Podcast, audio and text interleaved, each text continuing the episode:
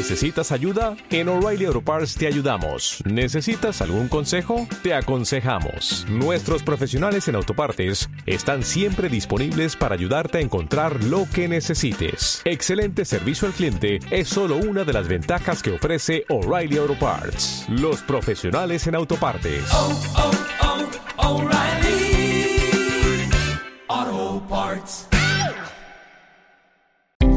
Tripulante 18, el programa de los deportes náuticos. Dirige y presenta Jaume Soler. Hola a todos y bienvenidos a una nueva edición de Tripulante 18, la radio de la náutica. La maquinaria de las regatas y no hay quien la pare. Hoy hablaremos, entre otras cosas, de cómo se está preparando el Real Club Náutico de Barcelona para afrontar el año que viene con dos eventos de mucho nivel. Por un lado, la conmemoración del 50 aniversario del Trofeo Conde de Godó y por otro el Mundial de ORCA 2, que ha tenido una avanzadilla en el Godo de este año. Nos lo contará su vicepresidente Marc de Antonio. Y hablaremos también de las 52 superseries, pero desde un punto de vista diferente al habitual, desde la sostenibilidad y el cuidado del medio ambiente. Tendremos con nosotros a su responsable, Lars Wecking. Estamos también a las puertas del verano y aún estás a tiempo de examinarte para conseguir los títulos de PNB y PER. Si te quieres preparar de una forma fácil y rápida, hazlo a través de nauticali.io. Entra en la web y utiliza el código T18 para obtener el 50% de descuento en los dos cursos. Sin más dilación, comenzamos. El Monterreal Club de Yates de Bayona y el Real Club Náutico de Barcelona están separados por 1.168 kilómetros por carretera y 1.050 millas por mar.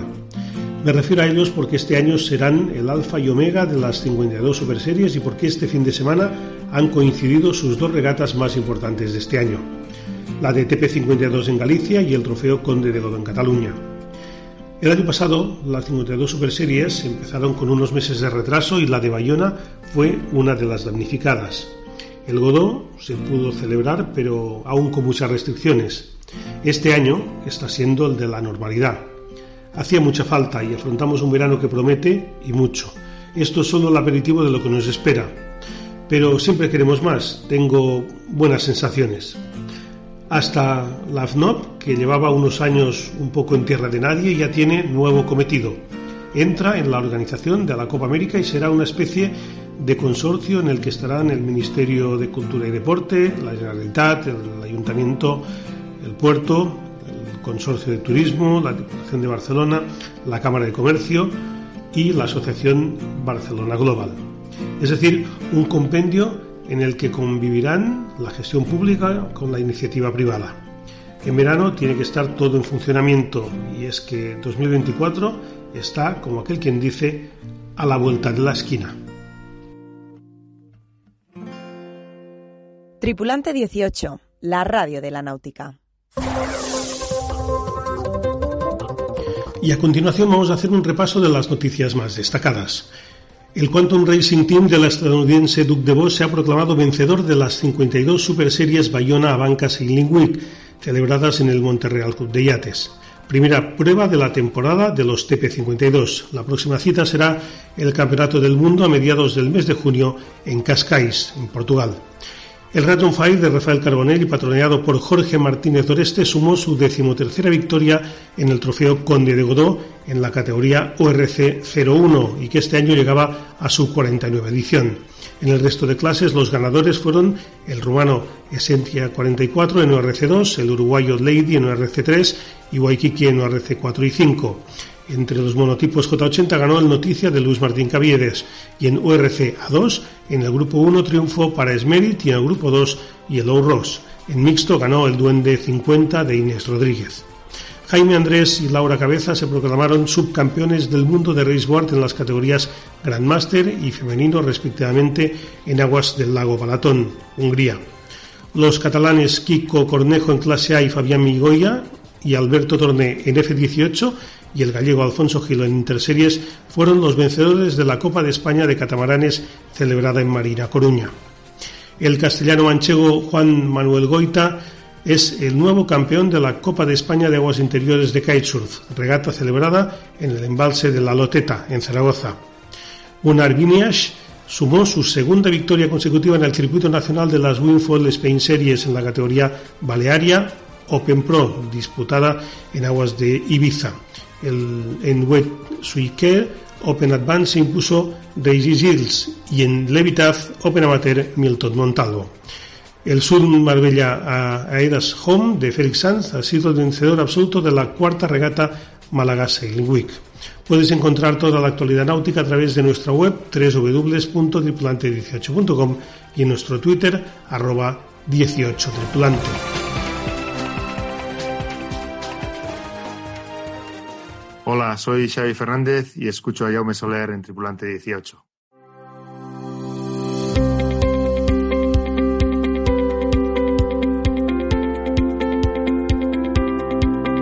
El Trofeo Conde de Godó ha llegado este año a la 49 edición, con lo que en 2023 la fecha será muy especial. La decana de las regatas de crucero en España cumplirá medio siglo. Este año la normalidad ha sido absoluta. Hemos dejado atrás la pandemia y se ha podido celebrar un Godó como los de siempre. Y la respuesta por parte de la flota ha sido muy positiva, 75 barcos y una participación internacional muy importante. Además, este año se ha incluido una nueva división, la de los ORC A2. Para hablar de todo ello, hoy tenemos con nosotros al vicepresidente del Real Club Náutico de Barcelona, Mar de Antonio, al que damos la bienvenida a Tripulante 18. Muy buenas, Marc. Buenas tardes, Jaume.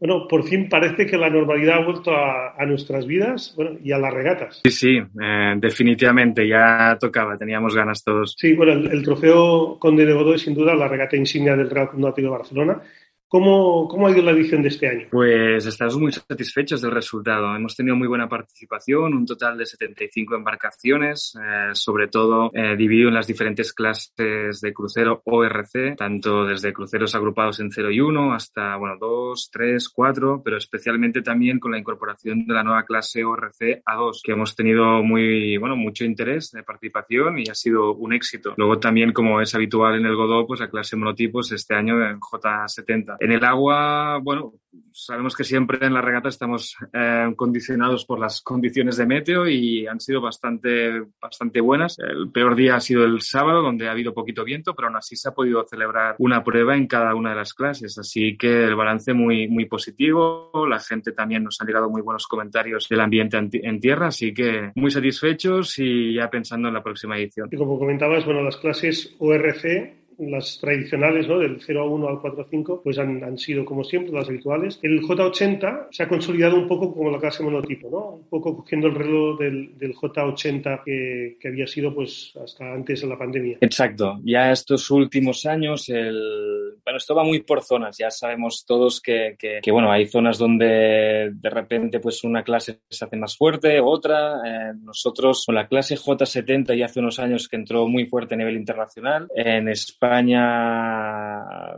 tardó un poquito más, hay una muy buena flota en la zona de Galicia, pero también aquí en Barcelona desde hace unos años pues ha ido creciendo la flota con armadores locales, varios socios del club y también con la presencia de embarcaciones internacionales que vienen a participar en nuestras regatas de invierno, las Barcelona Winter Series. Y es una clase, bueno, que la verdad, pues eh, eso, reúne tripulaciones de perfil un poco más joven que normalmente las, las eh, categorías de crucero. Bueno, y este año, ya fue el año pasado clase en, en el Godó y este año pues ha sido la clase monotipo. Y, y la ORC2 pues ha sido la, la nueva clase. Recordemos que el año que viene, en 2023, tenía que ser el europeo en el Náutico de Barcelona ha pasado a ser mundial, es decir, que, va a ser más de, lo que se esperaba. ¿Qué tal ha ido? Porque esta clase hacen regatas, hacen recorridos costeros, ¿no? Más largos o más cortos. El primero fue en esta ocasión hasta Tortosa y volver el segundo también fue una costera frente a la costa de Barcelona. ¿Cómo, ¿Cómo ha sido la experiencia? Lo que me decían ayer algunos de los participantes por la tarde es que estaban encantados, les veía muy, muy ilusionados. Eh, es cierto que la regata costera hasta Tortosa fueron 140 millas, pasando la zona del delta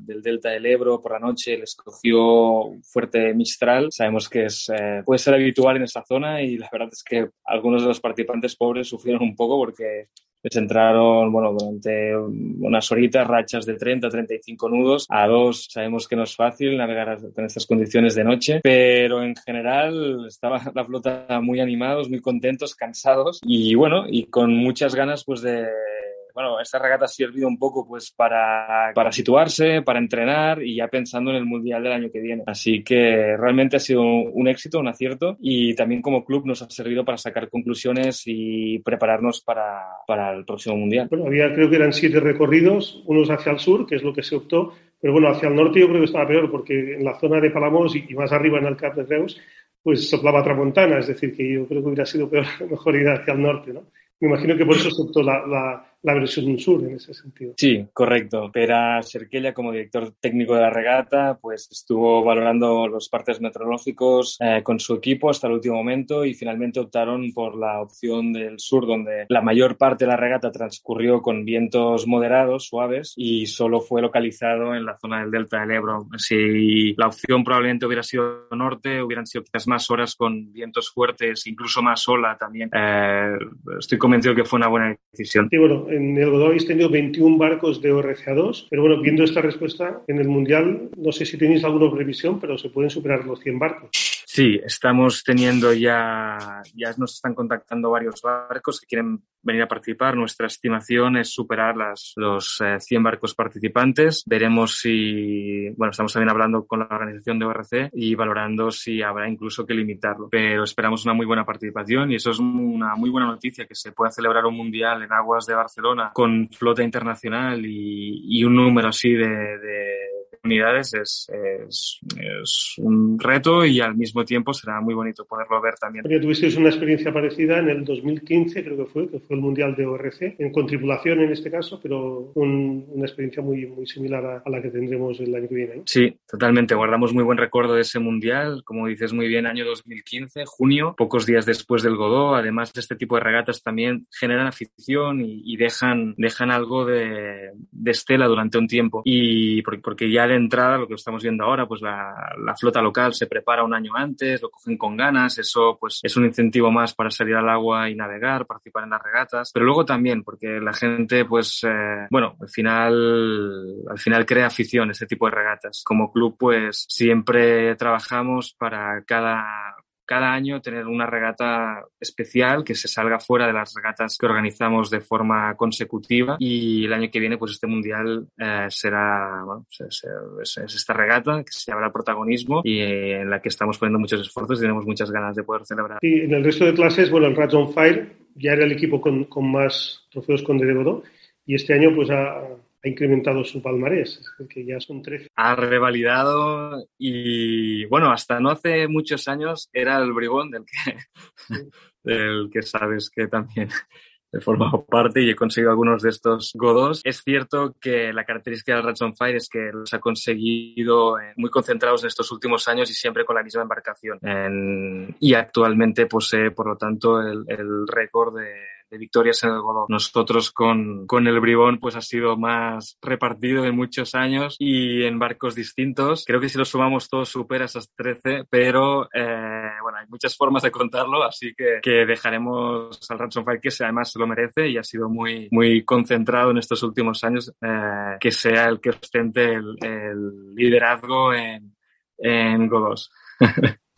Sí, bueno, hablaba al principio de internacionalidad lo cierto que de las ocho divisiones que ha habido este año, tres han sido victorias de barcos extranjeros. El Esencia 44 que, rumano, el Lady uruguayo y el Yellow Rose uh, holandés. Creo que son estas. Sí, veo, veo, que no se te ha escapado este, este dato, Jauma, como, como buen periodista que eres y, y, y especialista en náutica y regatista. Eh, no ha habido una especial alta participación extranjera, hay que ser realistas. Sí la esperamos, obviamente, para el Mundial y el del año que viene, pero los barcos que han venido son barcos buenos, son barcos competitivos y tripulaciones que se preparan y se han tomado la regata en serio. Entonces, eh, pues al final esto se traduce en, que, como dices, pues en tres de las clases ha habido victoria de barcos extranjeros. Y, y creo que la idea de cara a, a próximas ediciones es, es incorporar a lo mejor también a la clase Swan, ¿no? Que bueno, parece que, está muy contenta en España porque ya empieza a haber regatas más o menos fijas, como en Palma, la Copa del Rey, o en Valencia, que este año es el Mundial. Sí, nuestro Comodoro Pablo Garriga además es, armador de Swan 52 y está en el comité de la clase y bueno, y está trabajando junto, pues, junto a la clase para, para traer una regata el año que viene. Tenemos que ver si se puede, puede incluir dentro del formato del Godó o es una regata independiente, pero, pero sí, la clase Swan de alguna forma u otra va a estar presente el año que viene, muy probablemente en Barcelona. De momento se está trabajando en ello, no, no está confirmado, no es, por lo tanto tampoco es, bueno, eso no está confirmado, pero, pero sí, eh, hay muchas posibilidades. Y este año vuelven los TP52 a Barcelona, 10 años después. Además, fue el lugar donde, nació el circuito Medcap, en la que José Cusí y el Bribón, socio y barco de, que siempre navegaron por el Real Náutico de Barcelona, pues también jugaron un papel fundamental para que vinieran a Europa pues, los TP52 y, y bueno, por suerte este año los tendremos otra vez en el Náutico de Barcelona. Sí, es una muy buena noticia. Es, eh, es una clase que siempre ha sido, bueno, obviamente, bienvenida en Barcelona. Hace un año nos contactaron y nos pareció muy interesante. Y además es la última prueba del, del circuito con lo cual, eh, bueno, siempre tiene un interés especial, la clase que decidirá el podio, decidirá el ganador. Y también es un reto para esta nueva junta que apenas se ha creado hace un mes y medio, porque, bueno, mmm, hay un calendario muy apretado de regatas, además algunas de ellas, como eso, pues eh, la regata ETP este año, el Mundial del año que viene, el 50 aniversario, todas las regatas que son habituales en el club, con lo cual está siendo unas, unas semanas muy exigentes para aterrizarlo todo buscar los soportes necesarios a nivel de institucionales, patrocinadores, pero al mismo tiempo, pues muy ilusionados eh, de traer estas regatas a Barcelona, de crear afición y, y también, pues, eh, bueno, de cara a nuestros socios, que puedan disfrutar también de vela de primer nivel. Muy bien, Mar de Antonio. Hasta hace pocas semanas comodoro del Real Náutico de Barcelona, ahora mmm, vicepresidente. Muchísimas gracias por habernos atendido en Tripulante 18 y enhorabuena por el Godó de este año y bueno, estaremos pendientes de lo que viene por delante, la 52 Super Series y el año que viene pues el Mundial de ORCA 2 y evidentemente el 50 aniversario del Trofeo Conde de. Muchas gracias a ti, Jauma. Me alegro mucho hablar contigo y felicidades por, por, este, por estos, eh, bueno, por estos programas que haces que son súper interesantes. Muchas gracias. Marco. Un abrazo. Adiós. Tripulante 18 con Jaume Soler.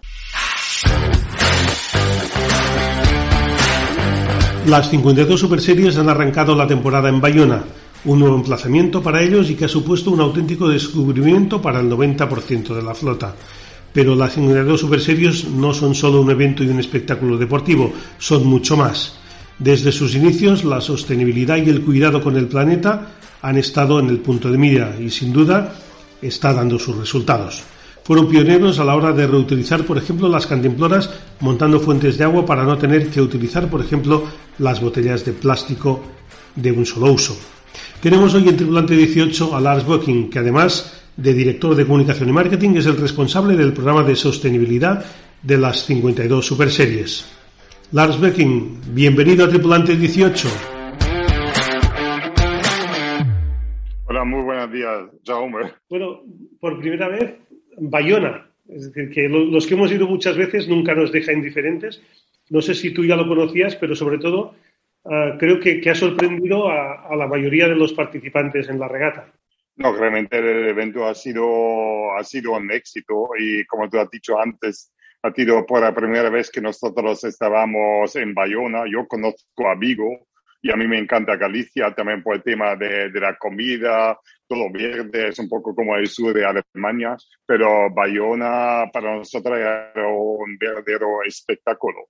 El club, la gente, el trato y además también el tiempo y las imágenes no, fenomenales. Y por eso todo el mundo ha salido de Bayona con la idea de volver a Bayona cuanto antes. Por eso un menudo éxito. Sí, la verdad que es un club distinto a todos dentro del recinto del, del Parador, con la muralla. Uh, la verdad que es espectacular. Bueno, es una localidad rodeada de naturaleza. Por la parte de mar encontramos las Islas Cíes y luego por la parte de tierra pues tenemos la Serra da, da Groba, que bueno, que le dan un colorido especial de mar y montaña, ¿no? Dentro de, la ría de Bayona. Sí, pero además también en Galicia se nota mucho que da mucha importancia al tema de sostenibilidad, porque también ver los contenedores de reciclaje en todos los partes y también los cubos de basura en, en, casi todos los sitios y también alrededor de la muralla también hay pancartas diciendo instrucciones a la gente y yo a mí me ha gustado mucho porque en una parte de España o también de Europa todavía la gente no da tanta importancia al tema de sociedad y por eso también cuando hablamos de sociedad ha sido um, un, sitio perfecto para, para nosotros. Sí, bueno, porque contigo quería hablar un poco del tema de sostenibilidad. Cuéntanos cuál es el programa paralelo al deportivo que, que estáis llevando a cabo en cada una de, de las series a la que van las 52 Super Series. Sí, como tú, como tú has dicho bastante bien en tu introducción, para nosotros ya estamos hablando de un camino bastante largo. Y eh, nosotros empezamos con nuestro proyecto de sociedad en el 2015 y realmente yo creo, bastante bien. Cuando empezamos era un poco, ah, mira, ahora mismo te está cambiando a una persona verde o que, que quiere, pero hoy en día el tema de sociedad es mucho más un lifestyle y se nota mucho también que en los últimos siete o ocho años el, el mundo ha cambiado un poco, todavía nos queda, nos queda mucho y recuerdo bastante bien las primeras reuniones que nosotros tuvimos y uno de nuestros, dentro de la flota de, los mejores aliados de los equipos era el equipo GAN, los suecos con, con Niklas y Catherine. Y por eso ellos como suecos tenían un poco de tema de sostenibilidad directamente también en su ADN. Y eso también nos ha ayudado mucho porque cuando tú tienes un propietario muy fuerte como aliado, eso también facilita un poco el camino. Y por eso es eran los primeros pasos y nosotros empezamos con un filtro de agua muy, muy, muy pequeño que no tiene nada que ver con el filtro de agua que tenemos ahora mismo a través de nuestro patrocinador Bluebird. Era de un tío de, de Mallorca que nos ofreció su apoyo, entonces era una caja pequeña con una, con una, una manguera y, y la mayoría de los equipos está pensando, ¿y eso para qué? Entonces, nosotros cometimos un fallo bastante grande porque nosotros ofrecimos la caja esta, el filtro, pero no ofrecimos las botellas de aluminio. Y eso era un poco para mí una de las cosas más importantes que para, para cambiar un poco todo eso hay que intentar de facilitar también a la gente de encontrar una solución. Entonces, en el segundo evento, nosotros ofrecimos a todos los equipos uh, botellas de aluminio gratis. Y a partir de este momento, el tema del filtro funcionó como nosotros esperábamos. Y eso un poco es parte de nuestra, nuestra estrategia, que nosotros que buscamos soluciones para, para, para resolver un problema, pero también queremos ayudar a la gente o facilitar a la gente un poco cómo pueden, pueden solucionar el problema. Y eso solo es un ejemplo. Y desde entonces ya hemos hecho un montón de cosas y ahora mismo también tenemos un nuevo partner en el mundo de sostenibilidad, es una fundación que se llama Kikao Plastic y realmente también con esta fundación, ellos tienen como, como objetivo, como el lema principal, eh, el deporte tiene, tiene el poder para cambiar el mundo. Era un poco la famosa frase de, de Nelson Mandela. Y Ahora mismo en la fundación tenemos a 40 embajadores, pero también embajadores de un nivel muy alto, pero no solo de la vela, también de otros deportes. Y por eso en esta fundación eh, contamos con el apoyo, por ejemplo, de Petri González, el jugador de Barça, que ya tiene casi 7 millones de seguidores solo en Instagram y los otros canales más. Entonces, en total, más que 10 millones de seguidores. Y eso también es una plataforma forma perfecta para, para desarrollar un poco nuestro mensaje. Además también el jovencito y da mucha importancia al tema de sociedad. Es un tema que viene directamente de su corazón porque él es de Tenerife.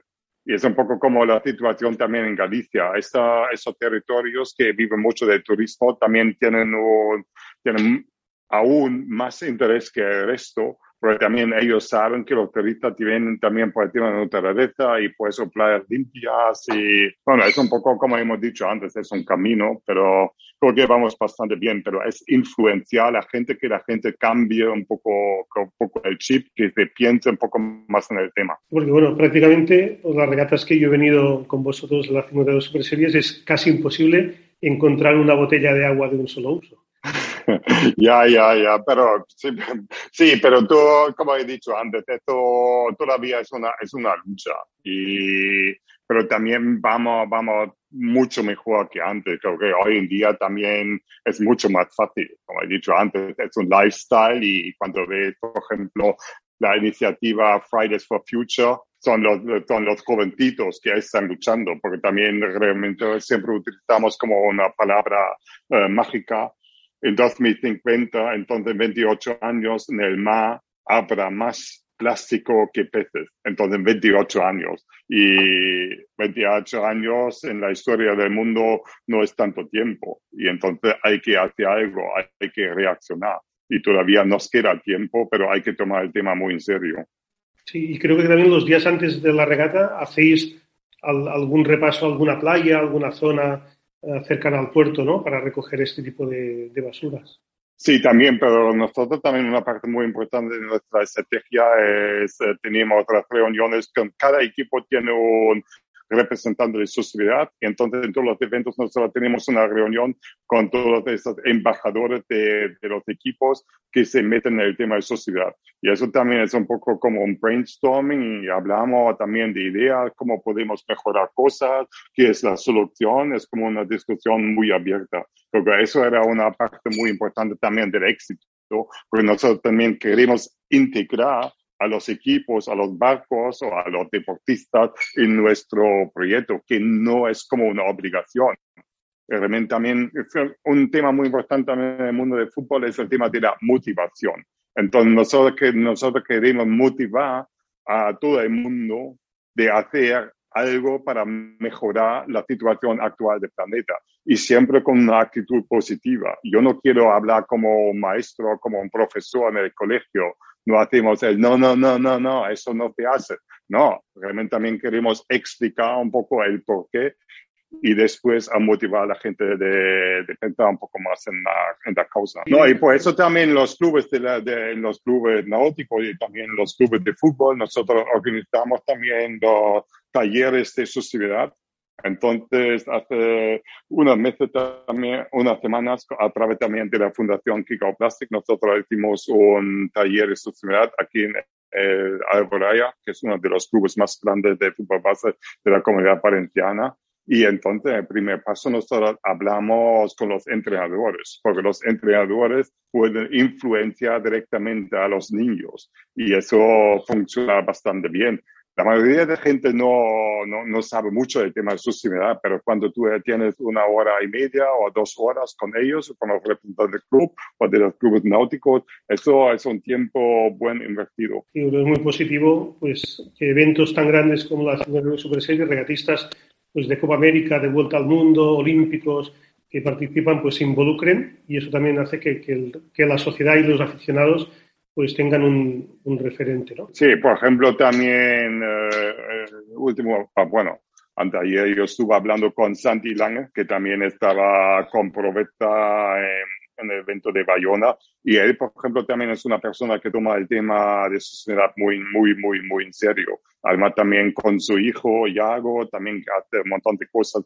en Argentina y eso a mí me encanta, porque también cuando más aliados tienes, el tema es mucho más fácil de encontrar una solución. Y también es como, como en la vela, es un trabajo en equipo. No puede, tú como Jaume no puedes ganar esta, este desafío, este, este challenge, este reto solo. No, hay que buscar también compañeros que te ayudan. Y eso también es un poco el tema de team building o teamwork makes the dream work. Y eso también es una parte muy importante de nuestro trabajo en el mundo de estos eventos. Es muy interesante. Lars Becking, responsable de sostenibilidad de las 52 Super Series y de las que también eres director de comunicación y marketing. Muchas gracias por habernos acompañado en Tripulante 18 y bueno, seguro que nos vemos pronto. Muchas de nada y muchas gracias por vuestro interés. Ha sido un placer, como siempre. Los deportes náuticos en Tripulante 18. Y hasta aquí otra edición de Tripulante 18. Nos hemos pasado por Barcelona y Bayona para hablar de aniversarios y de sostenibilidad. Nosotros nos vamos hasta la semana que viene. Hasta pronto, navegantes. Tripulante 18, el programa de los deportes náuticos. Dirige y presenta Jaume Soler.